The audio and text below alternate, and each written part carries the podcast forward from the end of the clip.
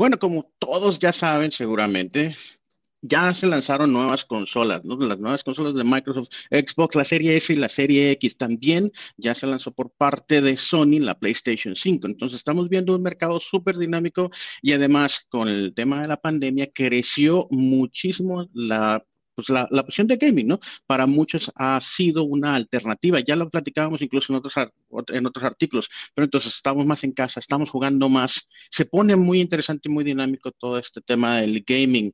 Pero no solamente vamos a hablar de consolas, vamos a hablar también de cómo se está jugando, cómo están realizando servicios en la nube para también hacer mucho más alcanzable y hacer un mercado mucho más grande del gaming. Y lo vamos a hablar con un invitado súper especial. Bienvenidos. Bienvenidos.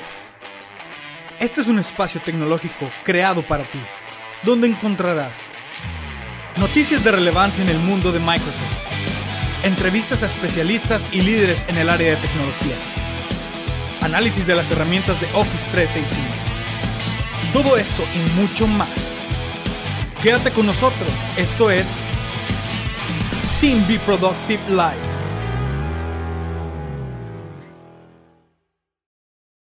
Como siempre, empecemos con las estrellas. Rodo, ¿cómo andas?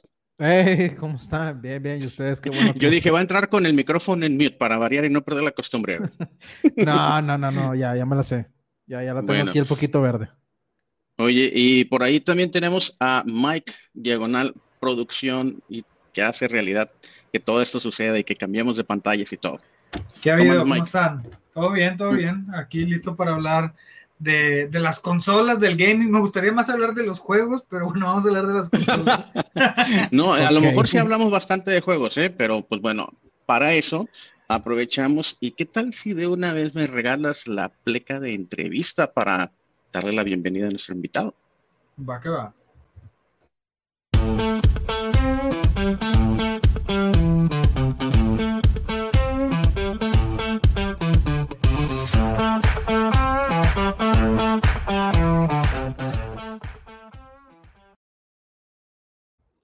Esa intro la vamos a necesitar hacer un poco más larga porque resulta que aquí veo que estaba teniendo un poco de issues con su cámara Luis Fernando, pero bueno, yo me voy a adelantar en lo que arregla sus temas de cámara, ahí que nos haga una señal de humo, que nos eche un comentario. Ah, ya, ya. Bueno, pero entonces, déjame yo empiezo y lo empiezo presentando como Luis Fernando Martínez, que si lo ponemos por ahí en cámara, que nos empieza a platicar. Luis Fernando Martínez es el director de Arena. ¿Cómo estás? Hola, ¿qué tal? Eh, ¿Cómo están? Buenas tardes. ¿Me escuchan bien? Perfectamente bien. Muy bien, muchas gracias. Disculpen las dificultades técnicas. Eh, bueno, nada, estamos muy contentos de, saludarte, Manuel, de saludarlos a todos ustedes el día de hoy. Eh, y aquí desde la oficina me toca venir con muchos cuidados desde hace ya tres meses. Bien. Oye Luis, pero a ver, este, vámonos a poner en contexto. No todos conocen qué es Arena, no todos conocen a Luis Fernando. Entonces vamos a empezar porque nos platiques Arena, The Place to Play. ¿Qué onda con eso? ¿Qué es? Claro, por supuesto. Eh, bueno, miren, Arena de Place to Play es eh, una de las compañías de Grupo Cinemex. Grupo Cinemex eh, digamos, eh, se conforma de Cinemex, que es la cadena de cines que todos conocen, eh, Alboa, que es una cadena de entertainment halls, eh, centros de entretenimiento en centros comerciales con boliches, con mesas de billar, sports bar, etcétera, y Arena, que es la compañía de videojuegos por excelencia dentro del grupo. Arena tiene como negocio base una, cadena de 18 gaming centers a lo largo de la República. Estamos ubicados en 11 estados de la República y el Distrito Federal. Eh, y bueno, estos formatos de gaming centers están ubicados dentro de centros comerciales. Eh, tienen aproximadamente unas dimensiones de entre 300, 350 metros cuadrados eh, y algunos eh, cuentan con, doble piso. Dentro de estos formatos, Manuel, eh, pues tenemos las zonas para PC Gaming, zonas también de estaciones para jugar en consola, son las tres consolas más populares, las conocen PlayStation, Xbox y, este Nintendo Switch. Ahí estamos viendo un pequeño videito. De acuerdo, de acuerdo. Una imagen dice más que mil palabras. Eh, y tenemos un área también de, de VR, ¿no? Realidad virtual. Eh, dentro de las, los espacios de arena, como el que están viendo en la imagen, eh, también contamos con algunas salas platino que pueden reservar para, para vivir esta experiencia de, del gaming en, en, un espacio exclusivo, cerrado, con sonido surround, con pantallas de muy buena definición. Oye, y también incluso comentarles que tienen unos espacios que pues, se pueden reservar y que son privados, ¿no? Que son totalmente aislados. Y, y ahorita, este, ¿cómo está ese tema? Ahorita ya este, están operando, no están operando, ¿cómo están operando? Claro, eh, estamos eh, operando actualmente en cinco sucursales, eh, cuatro dentro del área de la Ciudad de México y uno en Tuxtla Gutiérrez. Chiapas. ¿La, de Monterrey ahorita todavía no abre? La de Faso no vuelve a abrir? Estuvo abierta, eh, pero también por indicaciones del gobierno la, volvimos a cerrar. Ah, okay, eh, Ahí en, ese sentido vamos en función al semáforo, ¿no? Que nos dicta el gobierno. Ya. No, pero sí, estos lugares son muy, muy, muy, muy espectaculares. La verdad es que yo sí he tenido la oportunidad de ir un par de ocasiones acá al de Monterrey y si quieres jugar el último videojuego y quieres este, incluso organizarte una pequeña liga con amigos o lo que sea, están muy buenos estos lugares y ahí es en donde realmente ves, le sacas provecho a todo lo que tiene que ver con los últimos gráficos, con las últimas, pues digamos que con las últimas cualidades que tenemos en los grandes, en los grandes títulos de gaming, ¿no? Es correcto, Manuel. Yo creo que el tema, eh, el, mundo de los videojuegos es, es, apasionante en todos sus aspectos, ¿no? Es, como bien mencionaba ahorita Miguel, quiero hablar de los videojuegos, ¿no? pero también, pues hablemos de la tecnología que, está involucrada, ¿no? Como, como eh, eh, los videojuegos te llevan a, valorar las características de las últimas generaciones de las, de las pantallas, de los monitores, ¿no? Las velocidades de los mouse, eh, etcétera, ¿no? Las capacidades de, una computadora de alto desempeño, eh, etcétera, ¿no? Y en este caso, en el concepto de arena, eh, cuenta mucho el, entorno, ¿no? Es un entorno muy, muy envolvente, desde la iluminación, este, pues ya sabes, el, tipo de equipos que, que ofrecemos a los invitados, etcétera. ¿Cómo, ¿Cómo son los planes para la adopción de las nuevas consolas que recién acaba de lanzar pues, Microsoft y, Sony? Sí, pues mira, Manuel, tuvimos la fortuna de, que nos asignaron tanto Microsoft como Sony eh, una, una, consola para cada una de las sucursales que tenemos, ¿no? En una primera entrega de tal manera que ahorita en las cinco sucursales que están operando, ustedes pueden ir a vivir la experiencia eh, de las nuevas consolas, de ambas.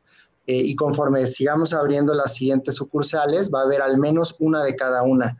Eh, adicionalmente a esto, no sé si se enteraron, pero hace un par de semanas Arena de Place to Play junto con Cinemex lanzamos un nuevo concepto este, que se llama Mi Sala, Mi Sala Gamer, eh, en donde ustedes ya pueden ir a rentar una sala de cine para ustedes y sus amigos o ustedes y sus familiares para jugar eh, en la pantalla grande.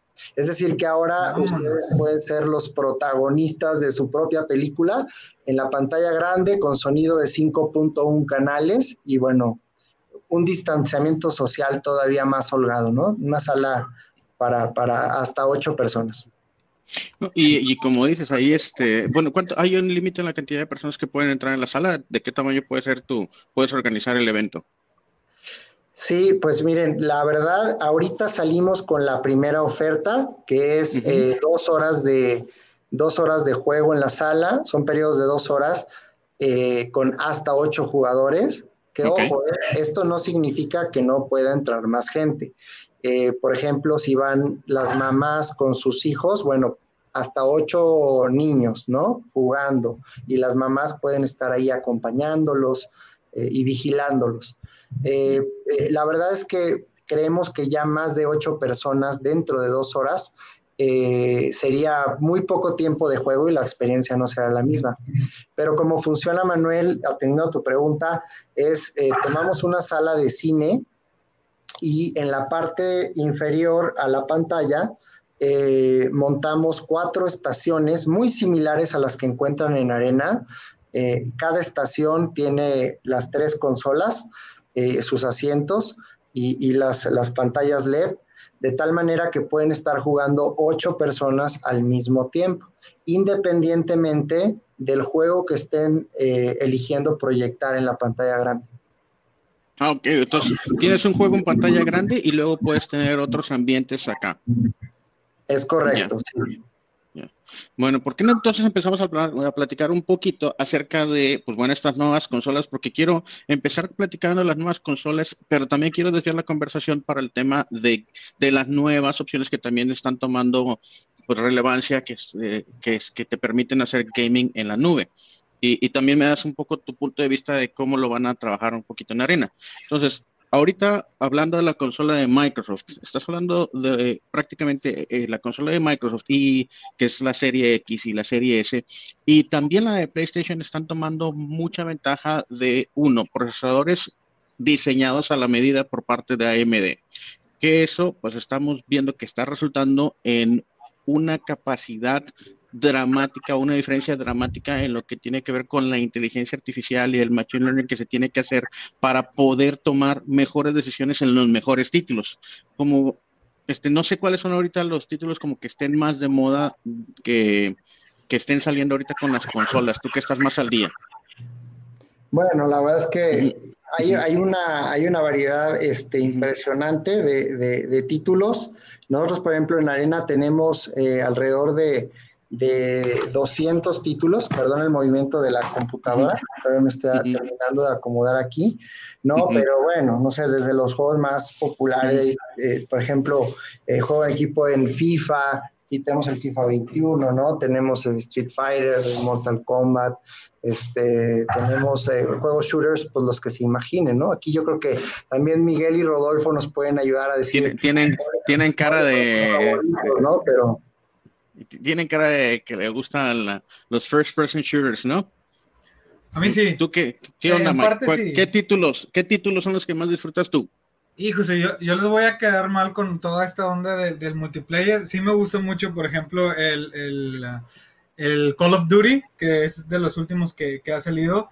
Eh, sí me gusta mucho, pero yo la verdad es que sí soy más como de, de aventura, este, de, de, una persona. De hecho, eh, hablando de la nube, hay ahorita un concepto, a mí no me había tocado, la verdad es que me separé un poquito del, del, eh, mundo de las consolas, pero eh, hace poquito acaba de salir un juego, hablando de lo de la nube, que se llama Genshin Impact.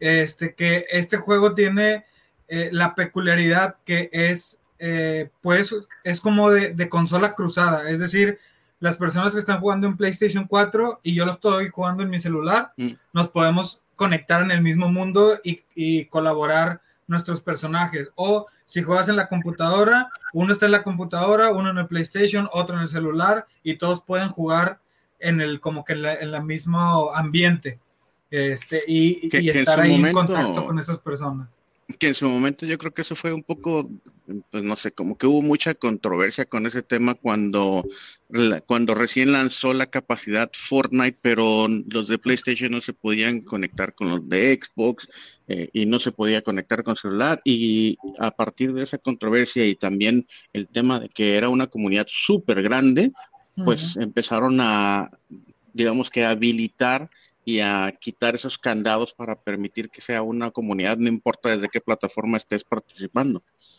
Sí, yo creo que la tendencia es eh, justamente, ¿no? Multiplataforma y no importando dónde estés, o sea, tú puedes portar tu juego, entonces la tendencia también muy fuerte a movilidad, ¿no?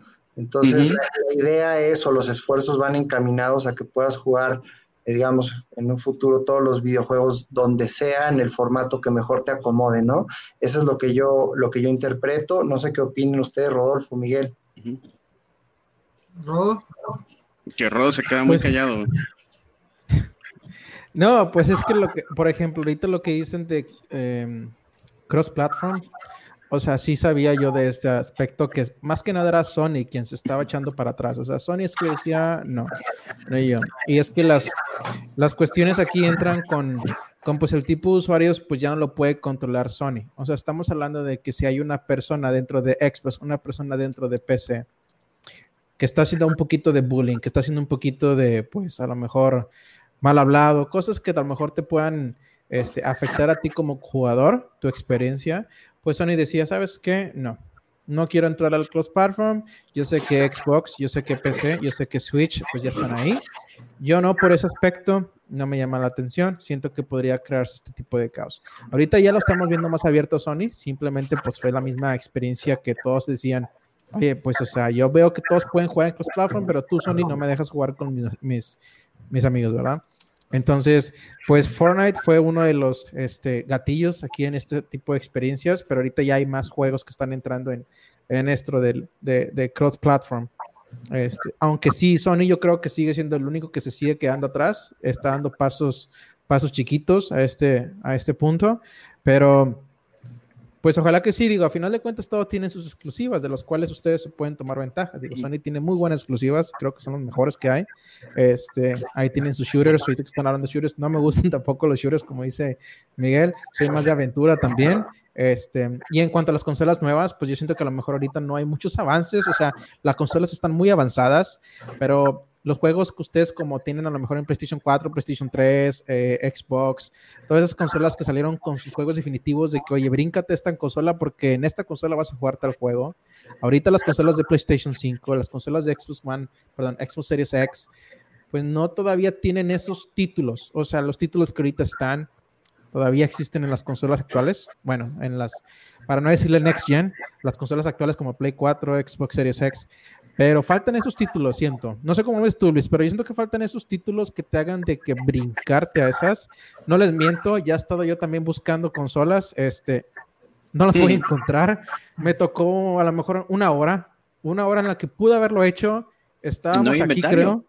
Sí, no, no, no, no va. Yo creo que en enero va a haber.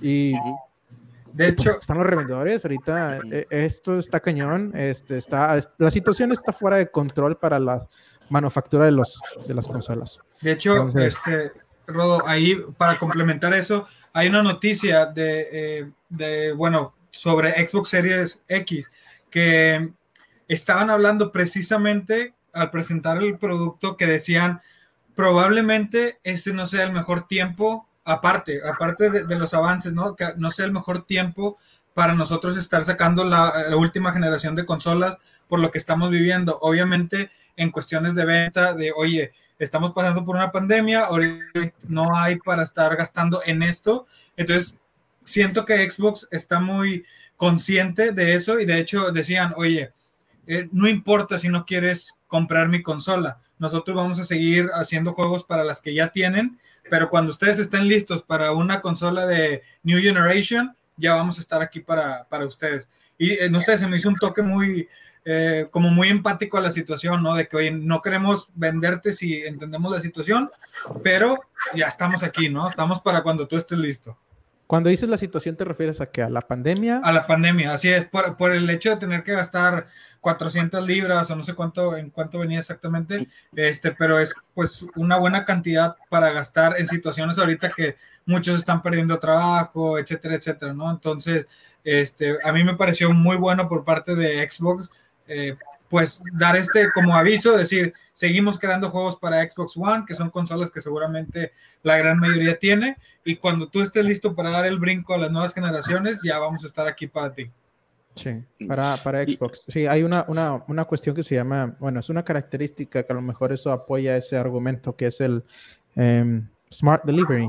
El Smart Delivery en Xbox, eh, en Xbox se refiere a que si tú compras el juego en una consola de eh, generación actual, Generación actual me refiero no a las nuevas, me refiero a lo que ahorita está que todo el mundo tiene. Xbox One X, Xbox One S, eh, PlayStation 4. Eh, tú compras un juego para estas consolas. Smart Delivery significa que eh, cuando compras ese juego una vez, cuando ya estés listo para dar el brinco. Así como dices, vas a recibir el mismo juego en la nueva consola, pero con sus características de nueva consola. Nuevos gráficos, mejor performance. Entonces, eso lo tiene Xbox, que yo sepa. Este, no sé cómo funciona dentro de, de PlayStation 5. Y, es que sabes que también el tema es así, o sea, el compromiso de desarrollar una nueva consola no es un compromiso y no es un plan de diseño de, de, ocho meses, no es como que se les ocurrió en diciembre del 2019 o en marzo y que la hayan desarrollado y que se hayan coordinado y que haya salido el tiempo. No, ese es un compromiso que es, es un proyecto de múltiples años. Y yo creo que una de las razones por las cuales también vimos mucho tiempo sin que hayan habido consolas nuevas es que se tenían que madurar varias tecnologías que permitieran que hubiese un avance significativo. Uno de ellos es, bueno, se tiene que desarrollar y se desarrolló un procesador específicamente diseñado que si bien la arquitectura tiene mucho en común con la PC, hay muchas cosas que se diseñaron específicamente para tener mayor ancho de banda, para poder entregar una mayor velocidad hacia la tarjeta de gráficos y que pudiese procesar mayor información pero por ahí se quedaba corto el digamos que el resto de los periféricos, llámale por ejemplo al almacenamiento. Si el almacenamiento donde está la información en donde reside el, juego o la información del juego, la aplicación del juego, no le entrega con suficiente velocidad al procesador, entonces pues no va, de nada va a servir que tengas un excelente procesador. Entonces para mí lo que tiene de mayor significado en avance de las consolas tiene que ver con el almacenamiento las famosas unidades de estado sólido las empezamos a escuchar más en laptops, en equipos de cómputo de escritorio y son el corazón prácticamente de que tengamos una nueva experiencia en las consolas porque se desarrolló la tecnología de las unidades de estado sólido, se desarrolló un bus que tuviera la velocidad suficiente para poder entregar información súper rápido y para que se den una idea, una una laptop que tenga una unidad de estado sólido de las que se denominan NVMe o Non-Volatile, non -volatile Memory Express, que es un bus súper rápido, puedes correr o puede tener hasta 3 megas o 3 gigabytes de velocidad así en, en burst, lo que se le llama. Lo que hicieron con la tecnología, que es una tecnología, este, si bien se basa en estándares, fue muy diseñada para la Xbox o muy tuiqueada para la Xbox es que puede tener hasta 4.8 gigabytes por segundo, pero no como un saltito, sino de manera constante. De ahí que el principal beneficio que vayas a ver tú en una consola Xbox es, ¿sabes qué? Tengo un nuevo título, voy a correr un nuevo juego y ¡pum! Arranca hasta 10 o 15 veces más rápido que lo que arrancaría en una consola de generación anterior. Y la tecnología de PlayStation la desconozco, pero es muy semejante. Entonces, todos los, todas las nuevas las nuevas familias de consolas están entregando o se, nota que, que cargan muy rápido los juegos y por lo mismo nuevos ambientes, diferentes capítulos conforme vas disfrutando el juego, cargan de manera prácticamente transparente, de tal suerte que la continuidad del juego es buenísima, ¿no? Y eso también te permite que puedas disfrutar muchos de los títulos nuevos en 8K. Varios de los títulos también se pueden jugar en 8K, ¿no? Pero sí, eso es, sí, sí lo he visto en las cajas, el 8K, pero no estamos listos para 8K. Siento que hay gente que todavía sigue apenas con el, el, 1080. A este menos de que lo veas en una pantalla de cine. A menos, sí. No sé si las pantallas de cine corren ese tipo de definición. O sea, dice que depende si son digitales y todavía no son digitales, que yo creo que ya todas son. Este, para, para ver la variable en cuanto al 8K, nunca lo he experimentado, jamás lo he visto, no lo podemos ver en YouTube, no lo podemos ver en ningún monitor. Vienen como 8K, no, que yo sepa, no hay juegos 8K.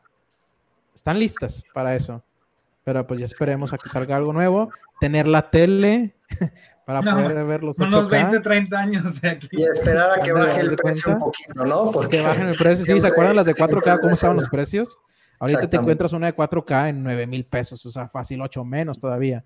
Este, no me imagino una 8K cómo va a salir, o sea, el precio que, que tengas que, poner. Aparte, todavía el, el, refresh rate que tienen las pantallas, que tanto se refresca la imagen, que también te puede causar ese tipo de, de que se rompa la imagen, que de repente empieza a ser como fantasmas porque no puede la pantalla mostrarte lo que está procesando la imagen de un videojuego. Bueno, en fin, sí, las, y es lo que les decía en un principio, o sea, como que las consolas se les están adelantando los developers, a los desarrolladores de juegos, porque pues ya van a tener que tomar muchas variables en cuenta, o sea, la pantalla que tengan los usuarios, la consola que tengan los usuarios, este, la variable de la pantalla, si puede correr chocado o no. Bueno, en fin. Yo todavía me sigo quedando con mis consolas viejitas, o sea, yo no creo hacer todavía un, brinco, ni aunque quisiera, o sea, no voy a encontrar ahorita. Ahora, sí, ahora bien, ojo, este, eso es lo mismo que se pensaba en su momento con cuando salió el Xbox 360, y sin embargo los desarrolladores alcanzaron. Y también otro de los movimientos que estamos viendo tiene que ver con el tema de la, o sea, cada vez son más las casas de estudio que están comprando tanto PlayStation como Microsoft para que se acelere ese desarrollo, ¿no? Le están metiendo bastante inversión al desarrollo, ¿no? Entonces, no sé, no creo que pase más de un año antes de que empieces a ver que título tras título empiezan a, em, empiezan a salir, ¿no? Ahí ya, ¿qué onda? Yaja, Yaja, siempre nos acompaña, Yaja Ciel, y siempre llega y, ¿qué onda? ¿Cuál es el título? ¿De qué hablan hoy? Estamos hablando de consolas, Yaja Ciel. Vamos a, vamos a darle una medalla por, por, mejor este de fan destacado. Ándale. Pero bueno, mira, aquí, aquí justamente se me pasó y estaba estaba por compartirles justamente este eh, el tema de los procesadores y las unidades y cómo están todos estos componentes, ¿no? Estos son de un de una de un medio que se llama eh, Element y ellos ahí hicieron todo la el desmembramiento de toda la consola y justamente se pusieron a, a ver cuáles son las diferencias, cuáles son los componentes, cuál es el ancho de banda que entre en los componentes de procesador, de, la, de la memoria, cómo es el acceso, cómo es, dónde está la unidad de estado sólido, cuál es el ancho de banda. Este es un video que está en los comentarios, se los recomiendo bastante porque ahí literalmente hablan de absolutamente con todo detalle de cuáles son las características que hacen diferente a una consola con respecto a las computadoras de última generación en todos los sentidos, ¿no? ¿Y cuál es el beneficio para cuando disfrutas del gaming? Oigan, este, y, yo también, aparte de hablar de consolas, este, yo también quiero empezar a explorar con ustedes y preguntarle también a, Fer, eh, estos, digamos que cada vez empiezan a ser más populares, estos servicios como Stadia de Google, como el GeForce Now de Nvidia y ahora el proyecto de xCloud, que de hecho a mí me acaban de invitar, acabo de acabo de recibir ayer, o antier este mi digamos mi acceso para estando en México, como México lo acabo de recibir hace tres días, pues todavía no todavía no entro, pero pues ya también empezamos a ver, ya empezamos a ver esto, uno, este, este tipo de servicios y dos, cuando entras, este, o cuando habilites esos servicios, vas a tener la capacidad de comprar los títulos, que de hecho ya también en las consolas Xbox y asumo, obvio, que también eh, con PlayStation, puedes comprar estos títulos, bajarlos por internet y, y, pues ya olvídate de hardware, ¿no? O sea, aunque si bien este, todavía existe la nueva presentación de Xbox para ponerlos como, casi creo que si fueran como una suerte de memoria ancha, no sé cómo describir a, los, los, nuevos cartuchos de juegos, pues ya también yo creo que la tendencia va a ser, compro los títulos como parte los compro de 100% formato digital, los bajo y los disfruto, ¿no? No, yo, la verdad, yo no sé, digo, nadie tiene una bola de, cristal para adivinar el futuro, ¿no? Pero yo creo que la tendencia ya no va a ser tanto a comprar los videojuegos, no va a ser a, pagar una licencia de uso. Aquí, el, digamos, sin ser yo una persona eh, bastante técnica, evidentemente, eh, y ahí estoy en desventaja contigo, Manuel, al menos, te bastante bien, pero yo creo que sí el tema aquí siempre es en, temas de infraestructura y de equipo, ¿no? Eh, es decir, el servicio puede estar pensado eh, muy bien estructurado para hacer un buen streaming ahí de, video y todo, pero vas a depender mucho de la conexión de internet pues que hay en esta ciudad, en tu casa en particular, y, también del, este, eh, bueno, entonces, o sea, hay factores que no dependen de estos servicios de streaming, en donde pues, la experiencia no la, no la pueden garantizar. Yo creo que ese es el, el, gran reto que tenemos, ¿no? Yo creo que la tecnología para hacerlo ya existe, pero no, no han terminado de, pues, de, cerrar todo el círculo para poder entregar y garantizar una buena experiencia de juego. Y haría una, una, una división que me parece importante, ¿no? Eh, digamos, el juego competitivo del, del, juego un poco más casual, ¿no? Este, cuando en gaming buscas el, eh, estás vigilando temas de latencia, temas de ping, etcétera, y bueno, ahí es donde nos podemos todavía desprender del hardware poderoso, ¿no? Del poder de procesamiento y como dices, de una buena alineación, que no haya cuellos de botella entre la comunicación de los microcomponentes, etcétera. Pero también hay una gran masa de jugadores que no, no están buscando o no, eh, o no están compitiendo todavía en ese nivel, ¿no? Eh, y a veces lo perdemos de vista. Creemos que todos los jugadores son competitivos y, y, de verdad están buscando la máxima eh, diferencia en, hardware, software, etc. Eh, yo creo que ahí este tipo de servicios puede hacer un buen match de manera más temprana a, un tipo de juego más casual, ¿no? creo que ahí es donde vamos a empezar a verlos aterrizar y, todavía no veo que, que tengan o que estén cerca de poder garantizar la experiencia para un gaming competitivo a través de esta tecnología. No, y es que sabes que para mí la visión es un poquito de esta forma, eh, como que estás democratizando, esa palabra hace mucho que no lo usaba, pero estás como que democratizando mucho más el acceso a juegos. Entonces ya no necesitas tener una consola, no necesitas tener una hardware, un hardware especializado para poder disfrutar algunos títulos que son bastante importantes, ¿no? Ya cuando llegas a nivel competitivo vas a decir, sí, ok, insuficiente, pero yo me imagino lugares como Arena en donde dices, ok, yo tengo mi cartera de juegos, las cargo conmigo con mi usuario y contraseña y yo puedo llegar y decir, ¿sabes qué, Arena? Regálame, bueno, no regálame. Te voy a rentar. te ya voy me iba a lanzar, ya me iba a lanzar allá. Vamos. Este, oye, te voy a rentar por cuatro horas un dispositivo, pero yo ya traigo mis títulos acá en mi cartera y entonces agarro, pongo usuario y contraseña y ahora sí, tengo toda la experiencia, tengo potencialmente una pantalla de cine, tengo un ambiente en donde, oye, ¿sabes qué? Puedo pedir fácilmente algo para acompañar mi, gaming, me junto con dos o tres personas y, y ahora sí tengo lo último de lo último de hardware y siempre voy a tener esa facilidad de que yo más seis meses después no voy a tener que preocuparme por actualizar porque ya salió la nueva tarjeta gráfica, sino que yo sé que en arena voy a encontrar ese último hardware. Yo tengo mi cartera de títulos, llego ahí y no es como que, oye, quiero jugar Donkey Kong Jr., eso es lo que diría yo, este, sino que yo traigo mis juegos, préstame el equipo, usuario, contraseña y ¡boom! O, sea, ya no me preocupo por la conectividad, super alta conectividad de Internet, ya no me preocupo por la mega pantalla de 16K al día de mañana, ni por la última tarjeta de video, ni por nada, sino que tengo acceso justamente para tener todo ese ambiente y por otro lado tengo las licencias de los títulos de los juegos que yo quiero jugar.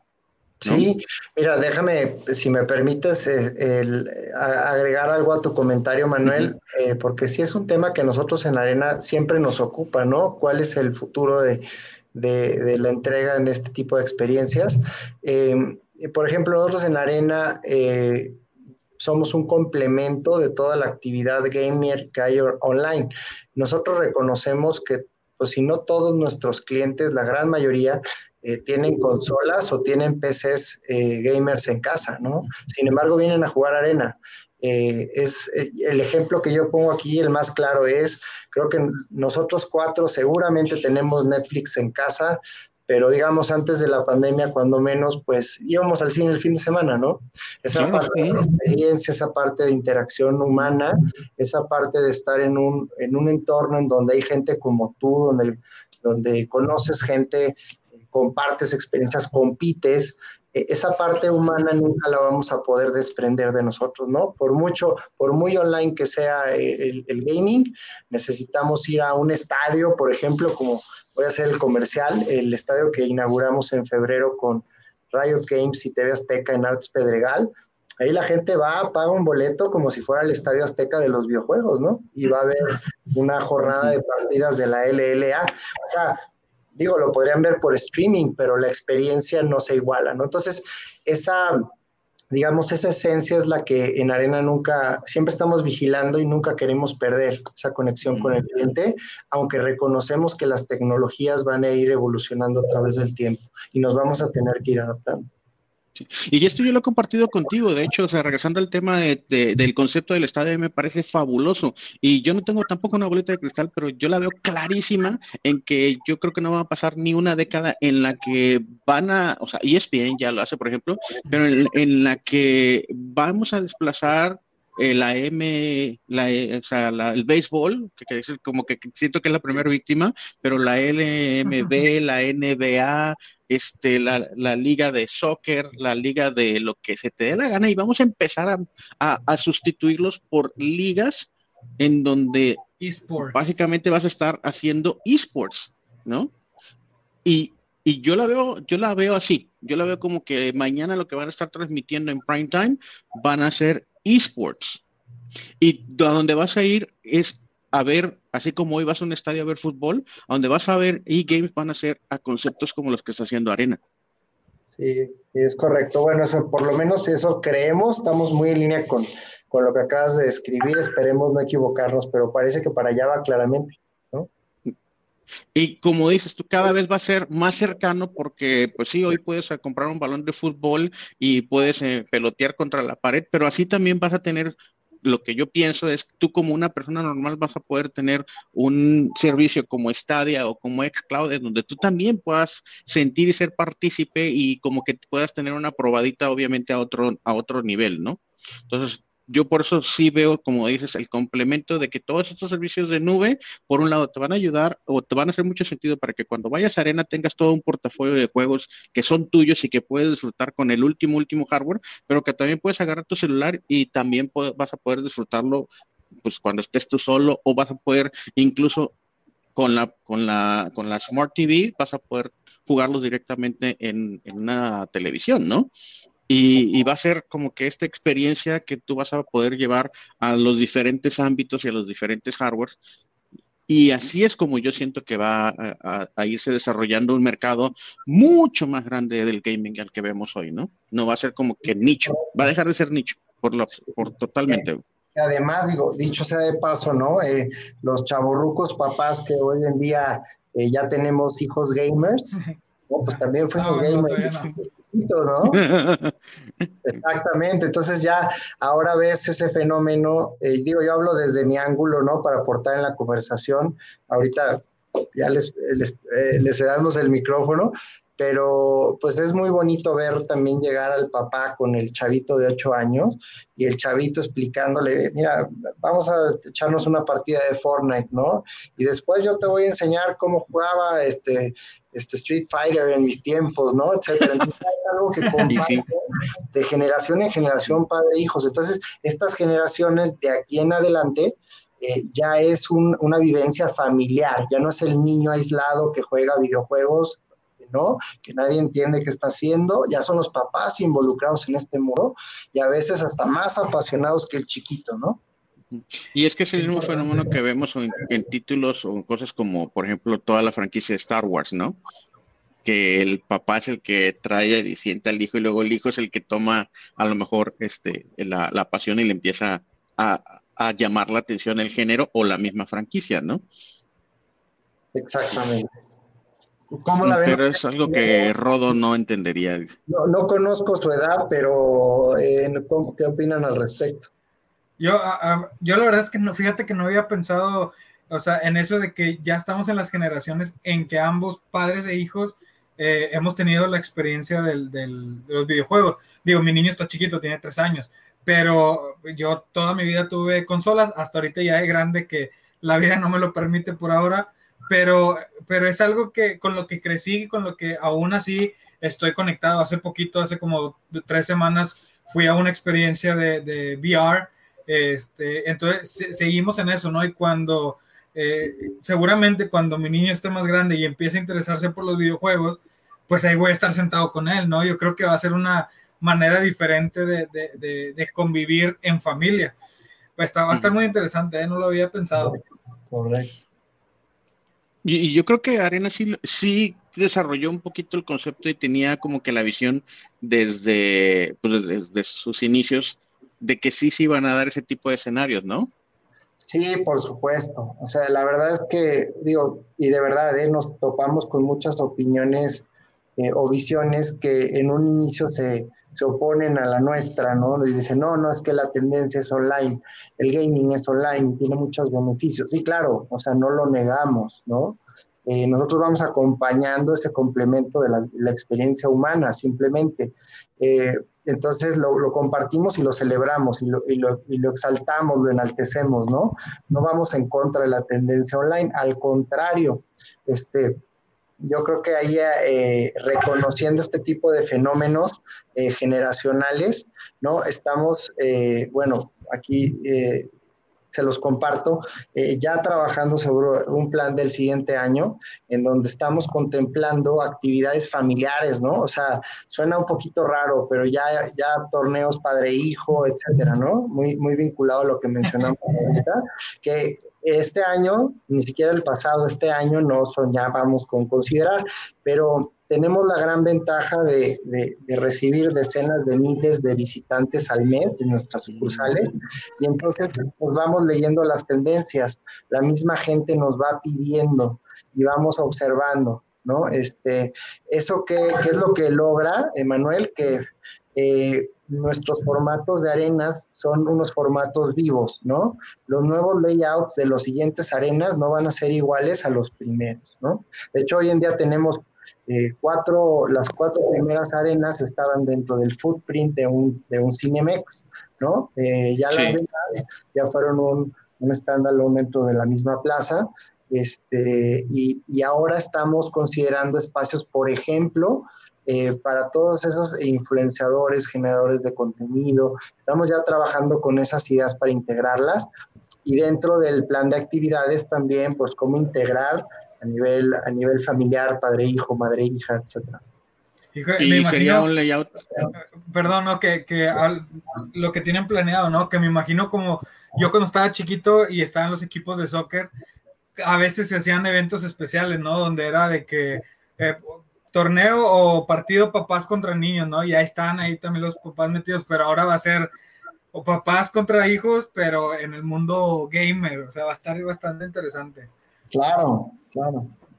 No, y es que sabes que yo me imaginaba, y esa iba a ser la pregunta, este, oye, va a ser un layout, yo me imagino dos, dos opciones. Uno, el tipo fútbol en donde pone las gradas para que los papás vean y le echen porras, o el otro layout que me imagino es el tipo eh, boliche o bolerama o como le digan, ¿no? En donde la familia se sienta como que junta y como que juegan dos y luego pues el otro está, el, resto de la familia está botaneando o algo así. No, no, no sé cuál de los dos, por cuál de los dos caminos se van o es algo, o es algo diferente. Pues la verdad es que todavía es trabajo en proceso.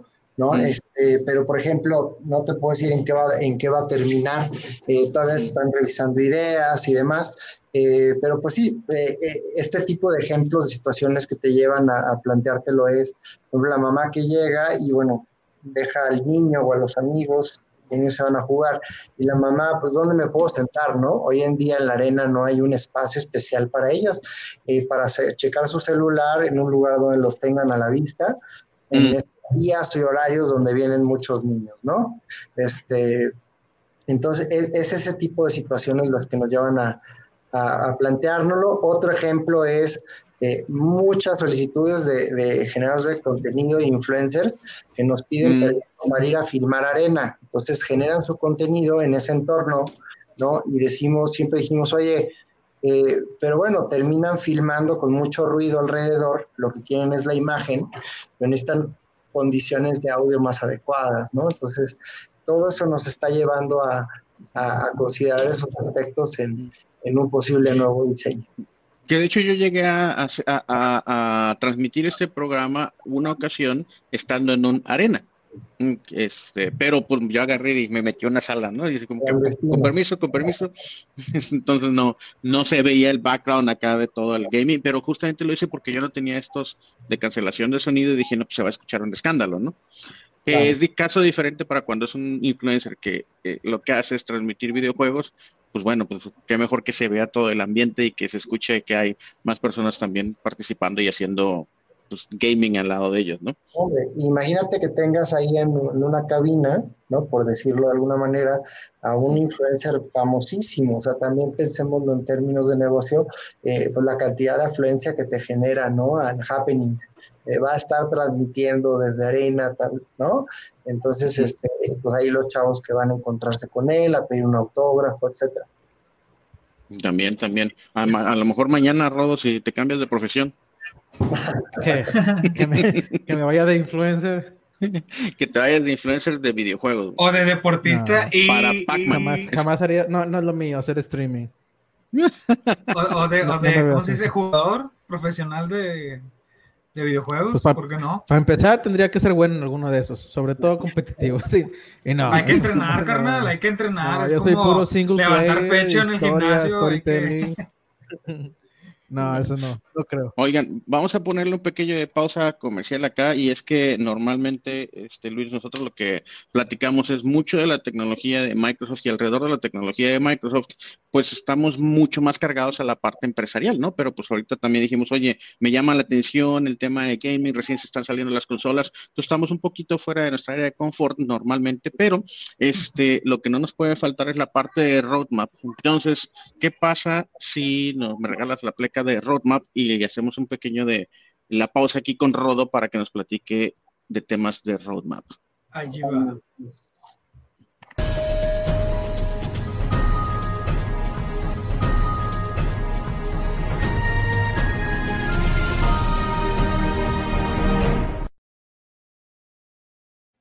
Listo. Bueno, en cuanto a roadmap, en, en, Microsoft 365 hay cuatro características que me gustaría platicarles para los que nos escuchan que van a poder utilizar en los próximos, eh, bueno, uno de ellos viene en diciembre. Eh, estamos hablando de, primero, Microsoft To Do. Si ustedes usan listas en Microsoft To Do, que es una de las aplicaciones que incluye Microsoft eh, para tener una lista de tareas con las que ustedes pueden organizarse. Esos Microsoft To Do se puede usar en la computadora, se puede utilizar también en el, en el explorador. Lo que hace esta aplicación es que ustedes pueden compartir imágenes, bueno, perdón, imágenes, links, lo que son listas. Voy a empezar aquí a compartir, Miguel. Entonces, dame, dame un minuto. Déjenme aquí, les comparto cómo funciona. No es muy, la manera en que ustedes comparten o que pueden hacerlo a través de Microsoft To Do. Como a lo mejor ya lo hacen, si ustedes lo hacen a través de, de Microsoft To Do, no tiene una manera de compartir que parezca mucho como lo hacen con Microsoft Teams, como lo hacen con OneDrive. Por ejemplo, esta es una de las listas. Ya estoy compartiendo pantalla, ¿verdad, Miguel? Sí. Bueno, esta es una de las listas. Este, vamos a crear otra. Yo cuando creo una lista nueva, vamos a ponerle lista eh, pendientes, proyecto. Mis tareas que tengan que ver aquí. Y, y, lo que yo quiero hacer es darle acceso a otra persona, compartirlo con otros. Bueno, actualmente, ¿cómo lo hacen? Aquí a la derecha viene compartir lista. Curiosamente, la única forma de compartir una lista en Microsoft To Do es crear un link de invitación. Este link que está aquí, que ya me aparece, se lo envía a otra persona y básicamente esa persona va a poder entrar. Cualquier persona va a poder entrar a verlo mientras tenga el link. ¿sí? En cualquier punto yo puedo dejar de que, la, de que ese link deje de funcionar. ¿Sabes qué? Limítame el acceso nada más a aquellos que llegaron a recibir mi, mi link. Pero lo que quiero que noten aquí es que no hay manera de yo decir personas o decir usuarios. Bueno, esa es una de las características nuevas que ahora van a venir con Microsoft To Do, que cuando ustedes compartan a través de este botón, ya lo que voy a poder hacer es no enviar un link para que cualquier persona entre, no, es yo decir qué personas pueden entrar a esta lista y modificar los permisos. Entonces, es una de las cosas que está perdidas completamente en Microsoft To Do y digo perdidas porque no tengo un no, encuentro la razón por la que no tengan esto en una aplicación de Office 365, como ya lo tiene OneDrive, como ya lo tiene Teams, como ya lo tiene SharePoint, como ya lo tiene este, todas las demás aplicaciones donde ustedes pueden compartir. Entonces, esto ya vamos a poder hacerlo. Eh, yo creo que va a aparecer también un botón muy similar a lo que aparece en OneDrive, donde ustedes pueden designar personas determinadas y eso va a venir para Microsoft To Do. Ok, otra de las cosas que va a venir para Office 365, bueno, esto viene siendo en Forms. En Forms, bueno, aquí no lo tengo abierto. Voy a dejar aquí de compartir, Miguel. Esto ya no es tanto compartir o, mostrar información, pero les platico. Lo que va a venir ahora con Microsoft Forms es cuando ustedes creen formularios, actualmente se pueden crear preguntas. Eh, ponen el texto y listo. Lo que sí falta mucho, y si ustedes lo han utilizado Forms, que es para crear formularios, para crear exámenes, para que ustedes puedan poner exámenes a sus empleados, a sus usuarios, gente externa, calificación de un producto, etcétera. Bueno, una de las cosas que están pendientes es que no pueden formatear el texto. Imagínense que ponen una pregunta y quieren poner en negritas algo, el nombre del producto. Bueno, ahora ya se va a poder hacer. Actualmente ustedes no pueden hacer eso y lo que hace es que le dé más énfasis a su pregunta. Si ustedes preguntan, da una calificación a tal producto, les gustaría poner el nombre del producto en, en, negritas, ¿no? Hace más sentido y le hace que la gente tenga énfasis y, y se acuerde el nombre del producto. Esa es una de las características ahora que viene para, para Microsoft To Do. Una nueva también es en... Perdón, sí, Forms. Microsoft Forms. Bueno, otra de las características que vienen ahorita para lo que es eh, Microsoft 365, bueno, en este caso Microsoft Teams, cuando ustedes crean eventos en vivo, eventos en vivo en Microsoft Teams son como, lo pueden utilizar para webinars, para capacitaciones, pueden tener hasta 10.000 asistentes. Si, si ustedes han entrado alguna vez a un webinar, eso es un evento en vivo y eso ya lo tiene Microsoft Teams sin necesidad de pagar por un producto adicional, un servicio adicional que le puede costar más. Ya viene dentro de Microsoft Teams esta característica. Entonces, ustedes pueden hacer el evento en vivo y necesitan estar en una computadora para poder presentar contenido porque no lo pueden hacer de algún dispositivo móvil, no lo pueden hacer a ningún dispositivo como una tablet. Entonces, ¿qué pasa con esos que quieren presentar a través de un iPad? Hay muchos usuarios que todavía manejan esto a través de, por ejemplo, en juntas, que se conectan a través de su iPad y desde ahí también presentan, como yo lo hice hace un momento, que compartí mi pantalla. Bueno, es una de las cosas nuevas que viene. Los presentadores ahora van a poder entrar y van a poder ver, además bien, van a poder presentar la pantalla que tienen en su iPad. Entonces, no entiendo, o más bien, no encuentro, en mi, en mi punto de vista, porque no está actualmente, pero sí le veo mucho beneficio a esos que están muy móviles y pues el iPad te da mucho beneficio en ese aspecto, que cuando te estás moviendo puedes presentar toda una presentación, todo un video. Entonces imagínense poderlo hacer desde su iPad, pues va a estar súper bien. Esa es una de las características más que tienen para Microsoft Teams en eventos en vivo. Oye, curiosidad, Luis, eh, ¿qué, plataforma empresarial utilizan ahí en, en Cinemex? Perdón, este, ¿qué plataforma empresarial? O sea, Microsoft 365, Google Workspace, o todavía tienen este un data center y tienen los servicios ahí locales, el servers, o cómo. No, más. Yo creo que es el Microsoft 365, pero la verdad es que no estoy muy seguro si también tenemos algunos servidores para algunas cuestiones, sistemas, etcétera. No, no, no lo sé, Manuel. No te quiero echar mentiras. Bueno, cuando necesiten una mano, ya sabes, me llamas. es todo lo que hacemos. Que sí, el día a día del equipo es justamente este que si las empresas que tienen Microsoft 365 le saquen el máximo provecho. Eso es básicamente. Sí, sí tenemos el Microsoft 365, pero te digo, la verdad es que más allá de eso, no sé cómo esté eh, toda la configuración y la ingeniería detrás, ¿no? Este, porque la verdad es que tenemos bastantes, eh, algunos, algunos ERPs y otros sistemas corriendo. Entonces, pero bueno, ¿no? En su momento hay que tocar base con los expertos de IT. Bueno, ya sabes, aquí apúntanos. De acuerdo. Bueno, pues eso fue el roadmap. Normalmente, digo, pues estamos cargados un poco más en el tema de... Ah, sí, Ahí me falta. perdón. Ahí se me va. El último que tenemos todavía del roadmap, pues es muy sencillo. Si ustedes utilizan, por ejemplo, iPhone, yo no uso iPhone, él lo usado mucho, pero ya el último celular, los últimos dos, ya no son iPhone, son Android. Pero esos que usan iPhone, una de las cosas que para, bueno, yo en lo personal es Microsoft To Do, la lista de tareas. Lo primero que hacía era abrir mi aplicación de tareas, que es Microsoft To Do. Yo les dije hace un momento que lo pueden usar, eh, utilizar en el explorador, en su celular, en su escritorio. Bueno, el tenerlo en la mano es más fácil, la verdad, incluso si estoy en la computadora, lo que hacía es agarrar mi iPhone o mi Android y ahí ponía mis pendientes, tareas, etcétera. Bueno, ahora lo que van a poder hacer, que ya lo pueden hacer con, ah, con Android, es ahora dentro de iOS van a poder manejar sus listas de tareas de Microsoft To Do como un widget. Entonces ya no tienen que abrir la aplicación, su día a día en la mañana pueden ver exactamente qué tareas tienen para ese día como un widget en el home screen. Creo que está súper padre porque es la manera en que nosotros lo primero que hacemos en el día es qué tengo que hacer hoy, qué pendientes hay. Entonces, para que ustedes lo tengan a la mano, ya ni siquiera tienen que abrir la aplicación. Como un widget, desde ahí pueden interactuar con las listas de tareas que ustedes tengan en Microsoft Todo. Y de Microsoft Roadmap, creo que sería todo por hoy. Good.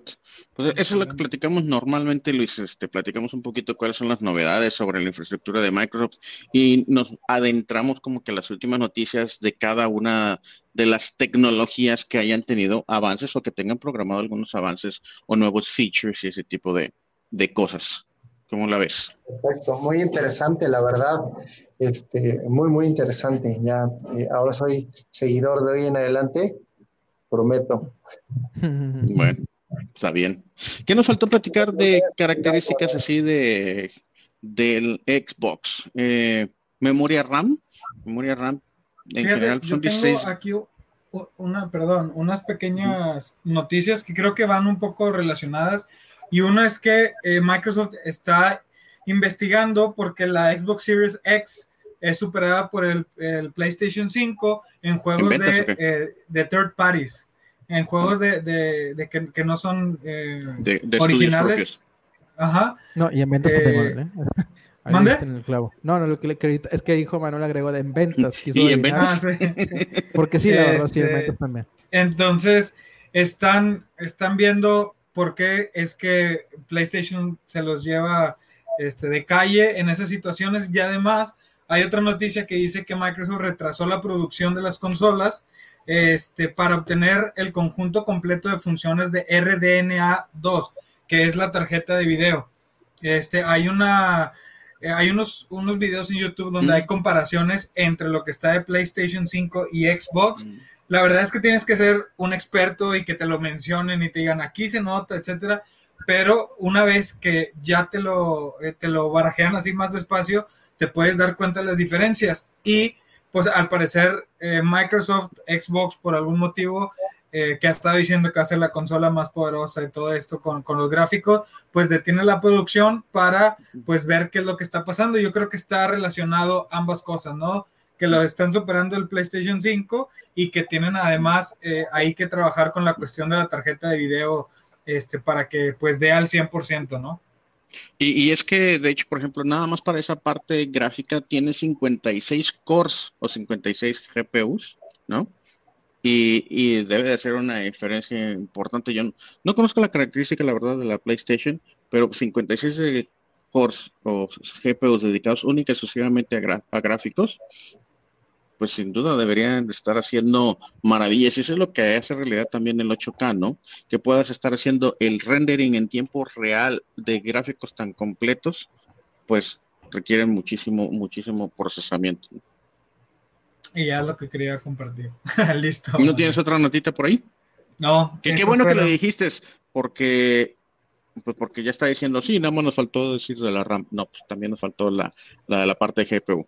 De la RAM, son 16 gigas de RAM, pero volvemos al tema, ¿no? Eh, eh, el procesador principal ah, que utiliza tecnología de AMD, tecnología o arquitectura Zen 2, este, también fue optimizado para tener mayor ancho de banda en la memoria. Y es que parte de la memoria, no toda, parte de la memoria tiene la capacidad de ir arriba de 550 gigabytes por segundo. Entonces, con eso también tenemos la posibilidad de recibir muchísima más información que ya volvemos a lo mismo, ¿no? Que se puede interpretar más rápido, que puedes hacer el, rendering mucho más rápido, ¿no? Entonces, sí, es una obra de, de, arte este tema en las consolas que al final del día vemos como después esa, esa misma mecánica y todo lo que se aprende en las, consolas, después los vamos viendo cómo va trasladándose hacia nuestro día a día, ¿no? Aquí, Manuel, yo les tengo una pregunta, tengo una curiosidad personal para, para ver qué opinión tienen los tres, pero, o sea, también vemos, como dices, consolas cada vez más poderosas, ¿no? Y, y de alguna u otra manera, en, en, en, términos de cómputo, no de gaming, por supuesto, pero también computadoras eh, quizá menos poderosas, más recargadas en la nube, ¿no? Este, Ahí, ¿cuál es la tendencia que leen? O sea, las, las consolas eh, seguirán eh, fortaleciéndose, siendo cada vez teniendo más poder de procesamiento, etcétera, gráficos y demás. Eh, ¿cómo, lo ven este, fusionándose? ¿En qué punto van a, van a llegar a estar cercanas? ¿no? En un inicio yo recuerdo pues, que la diferencia entre una consola y una PC gamer era abismal, ¿no? Y, con estos pasos que están dando las consolas hacia el, hacia el alto desempeño, eh, ¿qué, ¿cuál es su pronóstico? ¿Cómo las ven eh, coexistiendo en ese sentido? Son formatos diferentes, lo entiendo, pero en términos de poder de procesamiento, gráficos, etcétera. Pues mira, yo creo que este, la, la, respuesta mía o la respuesta del equipo va a ser bien diferente a la que te dé un gamer, pero como que tratando de ponerme en medio. Sin duda vamos a ver que cada vez arquitecturas que van a tener mucho más poder de cómputo en, menos espacio. ¿No? Mucho más dinamismo también en cuanto a, la, a, que haya mucho mayor velocidad de acceso entre los diferentes componentes, que ahorita los componentes principales son el procesador, la memoria RAM y el almacenamiento. Pero si te vas incluso 20 años atrás, ¿alguien se acuerda del coprocesador matemático? No. ¿No? Yo no, no sé. Antes, lo que hoy vemos en el núcleo principal de la computadora eran cuatro componentes diferentes. Antes era el coprocesador matemático, el South Bridge, el North Bridge, que uno de ellos dos es el que se conectaba a la memoria, y el CPU o, el, procesador principal, ¿no? Todos estos ahora son un sol, una sola pastilla. Y comentemos, por ejemplo, el recién lanzado eh, procesador M1 de Apple. Ese ya también está integrando la memoria RAM ya está integrado en un solo silicio.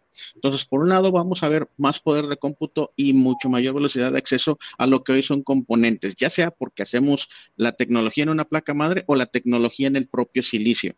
La dificultad de hacerlo en el, propio silicio es de que si llegas a tener una falla en fabricación eh, en un solo bit de la RAM, por ponerte un ejemplo, potencialmente echas a perder todo el procesador. Esa es, la dificultad de hacerlo. Conforme se vayan mejorando esos procesos de manufactura, vamos a ver cada vez mayor integración, pero esa mayor integración te da mucho mayor poder de cómputo. Ahora, ese poder de cómputo, pues para la gran mayoría de nosotros los mortales, muy probablemente se va a tender a estar en la nube, a residir en la nube, y para nosotros el acceso a lo mejor va a ser por una terminal como esta, o va a ser una, como una terminal como esta, ¿no? Pero, pero ¿qué pasa con los gamers? Este, pues, yo creo que tú mismo tienes la respuesta, Luis. ¿Qué tan importante es para un gamer el que tengas un mouse gamer o un mouse normal? Pues, Platícanos y dinos por qué esa, esa diferencia. Claro, ¿no? Pues todo, todo, toda la diferencia del mundo, ¿no? La diferencia entre ganar y perder, que para un gamer lo es todo, ¿no? Eh, y es, nuevamente es a lo que vamos, ¿no? El, el eh, ves la pirámide de, de, videojugadores y desde los más amateurs y casuales hasta los más hardcore, este, de repente todos queremos tener el mejor equipo, ¿no? Yo soy un, la verdad, soy un muy mal gamer, eh, pero tengo mis, mi mouse especializado de 3.500 pesos, ¿no? Entonces es como el señor que es malísimo en el golf, pero tiene los palos de primer nivel, ¿no? Todo el mundo compramos lo que, lo que se va pudiendo y hasta ahorras. Me tocó en, en, perdón, en, Best Buy, eh, triste noticia, pero Best me tocó ver varias veces en, en, el, en la isla de, de, accesorios gamer, ¿no? Llegar eh, a ver profesionistas saliendo del trabajo a comprarse sus audífonos o su mouse y, decían de broma, ¿no? No comí una semana, pero ya lo tengo, ¿no? Entonces, pues, la verdad es que eh, a lo que voy es, eh, todo, todo mundo en, en, en, el, en, el, mundo de los videojuegos, pues sí, están buscando la, la, más mínima ventaja para ser competitivos y ganar, ¿no? Entonces, es, ahí donde, donde entra la, la, gran duda, ¿no? O sea, sí el poder de procesamiento en la nube, pero particularmente en gaming, pues siempre necesitas que los gráficos y los FPS, etcétera, pues estén al, al máximo nivel, ¿no? Creo que es un segmento que, que difícilmente va a poder descansar todo todo el poder, de procesamiento y gráficos en la nube, ¿no? Siempre va, va a permanecer algo en, en el hardware. mi opinión. Y, yo creo, sí, y, yo creo, e, esta es mi forma de pensarlo, ¿no? Y yo creo que por un lado, yo lo, todo lo que dije fue, necesitamos tener mucho mayor velocidad entre los componentes adentro de un, de un equipo de cómputo. Y eso puede estar en la nube, ¿no? Pero el ejemplo que del mouse y esto tiene mucho que ver, y los frames por segundo tienen mucho que ver, y un gamer que me corrija, con la diferencia en un mouse gamer y un mouse normal tiene que ver principalmente para un gamer, principalmente con cuántos milisegundos de retraso se tienen entre que se ejecuta un movimiento y ese movimiento se refleja en la pantalla. Los frames por segundo y, el, y la tasa de refresh, pues, tiene también que ver justamente con eso. En, ¿Cuál es la diferencia entre que vi a un enemigo y me lo y que se presentó un enemigo, eh, hablando de first person shooters, y que yo lo pude ver en la pantalla? Esos milisegundos, que a veces no son ni 20 milisegundos, puede ser la diferencia entre ser un gamer mega competitivo y que te maten a la primera ronda, ¿no? Entonces, si juntas el poder de, o sea, en el poder de cómputo necesitamos mucho mayor velocidad entre, entre todo lo que conforma un equipo de cómputo o una consola, ¿no? Pero por otro lado también necesitamos tener esa instantaneidad de reacción. Entonces, si hoy decido entre un mouse y otro por los milisegundos que se tarda en reaccionar, decido entre una pantalla y otra entre los milisegundos que se tarda en reaccionar, pues justamente todavía tenemos esa brecha entre que, pues sí, puedo tener el mejor poder de cómputo en la nube, pero si los milisegundos que se tarda de que se ejecute eso en la nube y me llegue a mí es más de 20 milisegundos, pues no me está funcionando como a mí me gustaría. Entonces yo creo que en la parte empresarial, en la parte consumidor, vamos a ver, seguir viendo un poco más y más y más y más que se cargue hacia a que, a que el procesamiento se ejecute en la nube y que tú tengas una terminal de trabajo que la batería te dure lo más, más, más, más posible y que tú puedas trabajar como todo bien para ahí. Pero para el gamer, mientras que la nube no pueda procesar y entregarte el resultado y ponértelo en la pantalla en menos de 10 milisegundos, vamos a seguir viendo esta necesidad del gamer de tener un equipo de cómputo especializado al lado.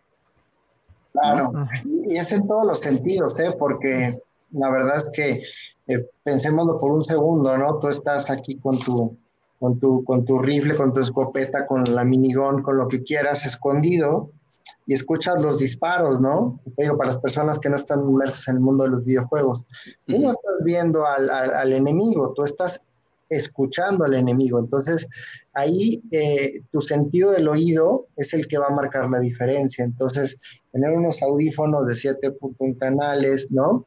Un sonido en donde sabes de dónde vino el disparo y a qué velocidad iba pasando, es parte de la, del encanto de los videojuegos. Es, es ese desarrollo cerebral, los videojuegos no es una pérdida de tiempo, los videojuegos eh, desarrollan tu, por ejemplo, la capacidad de lectura de mapas eh, la comunicación en equipo entre los niños es impresionante en las arenas, ver a los niños.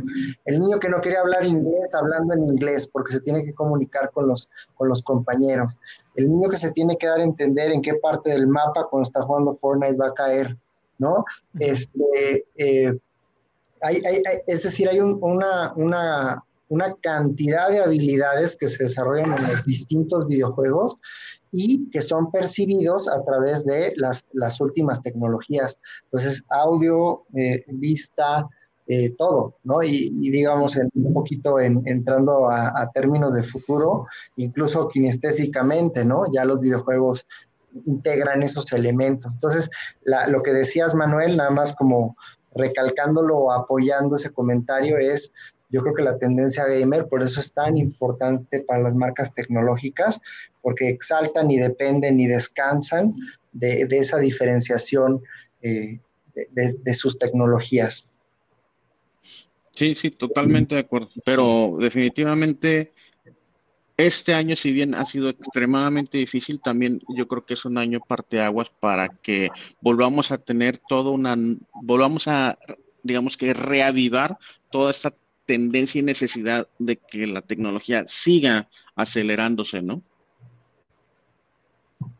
y, muy marcado, entre otros, entre otros rubros, otros pilares, pues del, del gaming, ¿no? Sí, la verdad que sí. Esperemos que así sea. Pues Rodo, Mike, ¿algo más que nos falte cubrir el día de hoy? Por agregar, ya no tengo nada más que agregar. Oye Luis, qué rico tenerte por acá. Un gusto saludarte. Hace un rato que no hablábamos y, qué padre que nos platiques este, de, de, arena, de los planes futuros y de las y de la nueva esta opción del cine que, que sí, me, llama bastante la atención. está, bueno el concepto. Yo de verdad te agradezco mucho. Yo sabes tengo mucho cariño, mucho respeto. Para quien no supo, para quien no sabe, Manuel Nieto fue mi, fue mi jefe entonces le, le, pude aprender bastantes cosas, otras ya no, no, no alcancé, pero este, tengo mucho, mucho cariño y mucho respeto, Manuel. Eh, y bueno, nada, ojalá que nos puedan acompañar en la experiencia gamer aquí en la Ciudad de México, ahorita que lo estamos corriendo. Eh, la verdad, si me permites el comercial, eh, a través de la aplicación de Cinemex, como si fueran a reservar una, una película, un lugar en una película, ahí mismo pueden comprar su boleto y, y pues esperamos sus comentarios a ver qué tal eh, les parece esta nueva experiencia. Oye, a mí se me llama la atención eso, ¿eh, Luis. Este, bueno, yo estoy en Monterrey, pero dices que ahorita todavía estamos con por abrir. Pero aquí, aquí en Monterrey mencionas que sí hay ya listas, o sea, sí se puede y también voy a poder manejar el mismo tipo de, de esquema ese que yo puedo separar a través de la aplicación una sala así completa. Sí, totalmente. La verdad es que ahorita estamos, no hemos llegado todavía a Monterrey, que es una ciudad eh, súper importante. Eh, la verdad es que la sucursal de Monterrey ah, es mejor que, que, muchas de aquí de la Ciudad de México, ¿no? Eh, buenísima ahí en Fashion Drive. pero estamos ahorita todavía en, en cinco ubicaciones nada más, todavía puliendo el modelo, ¿no? Nosotros salimos con la filosofía de de salir rápido, experimentar, adaptarnos y no, no calentar demasiado los proyectos, ¿no? El proyecto yo creo que se prueba en el mercado, el mercado una vez que sales estando muy atento y reaccionando rápido, eh, puedes eh, ajustarlo y, luego viene ya la réplica, ¿no? Entonces, la verdad es que esperamos estar muy, muy pronto por allá en Monterrey, les avisamos. Para sí, ojalá que sí. Yo estaré ahí todos los fines de semana, yo creo. La voy a reservar sábado domingo. El siguiente capítulo, ¿no? Así con el fondo, con las luces de neón y todo. no, oye, y luego agarre y dice, juntas importantes lunes y martes. Nada, que fin de semana, lunes y martes ahí. Pero bueno, hoy... Lo hacemos desde ahí. ¿Cuándo vienes entonces a Monterrey? No, bueno, pues cuando me inviten, pero yo creo que para, para el estreno de mi sala, ¿no? Eso, me parece genial. Este, qué rico tenerte por acá de nuevo. También te, mando un abrazo, te, aprecio bastante, Fer. Gracias. Saludos también a la familia. Y nos queda el último punto, Mike. Claro que sí, cómo no. Pues bueno, ya nos vamos. Nada más nos queda recordarles que, eh, bueno, aquí está para los que nos están viendo en YouTube, el contacto es biproductive.migesa.com.mx. ¿ok? Y básicamente lo que hacemos es capacitar a su, a su empresa en el uso de las herramientas de Microsoft, eh, en Teams, Forms, Outlook, SharePoint, lo que ustedes quieran, lo que ustedes necesiten, este, nosotros los podemos eh, capacitar. Y si todavía no saben qué es lo que necesitan, también llámenos y nosotros eh, les hacemos un assessment y les decimos, ocupan esto y esto y esto, o lo pueden manejar de tal o cual manera con las herramientas de eh, Microsoft para que le saquen todo el provecho a esas licencias que están utilizando y mejore su productividad. Bien, Mike. Oye, ya te voy a tener que explicar también el speech de todo el equipo de consulting para que le amplíes ahí el repertorio. Pero también hacemos infraestructura. y también infraestructura. todo, todo lo que tenga que ver con proyectos de, de adopción, de principio a fin, técnico, Change management también. Desde licenciamiento hasta capacitación, así es. Bueno, me, me avisan para grabar, a lo mejor ya nomás he hecho así el, el, el videito. Muy bien, pues muchísimas pues gracias, Luis, a todos. por tu Compartan tiempo. este video, like, etc. Luis, gracias. Hasta luego. Bye todos.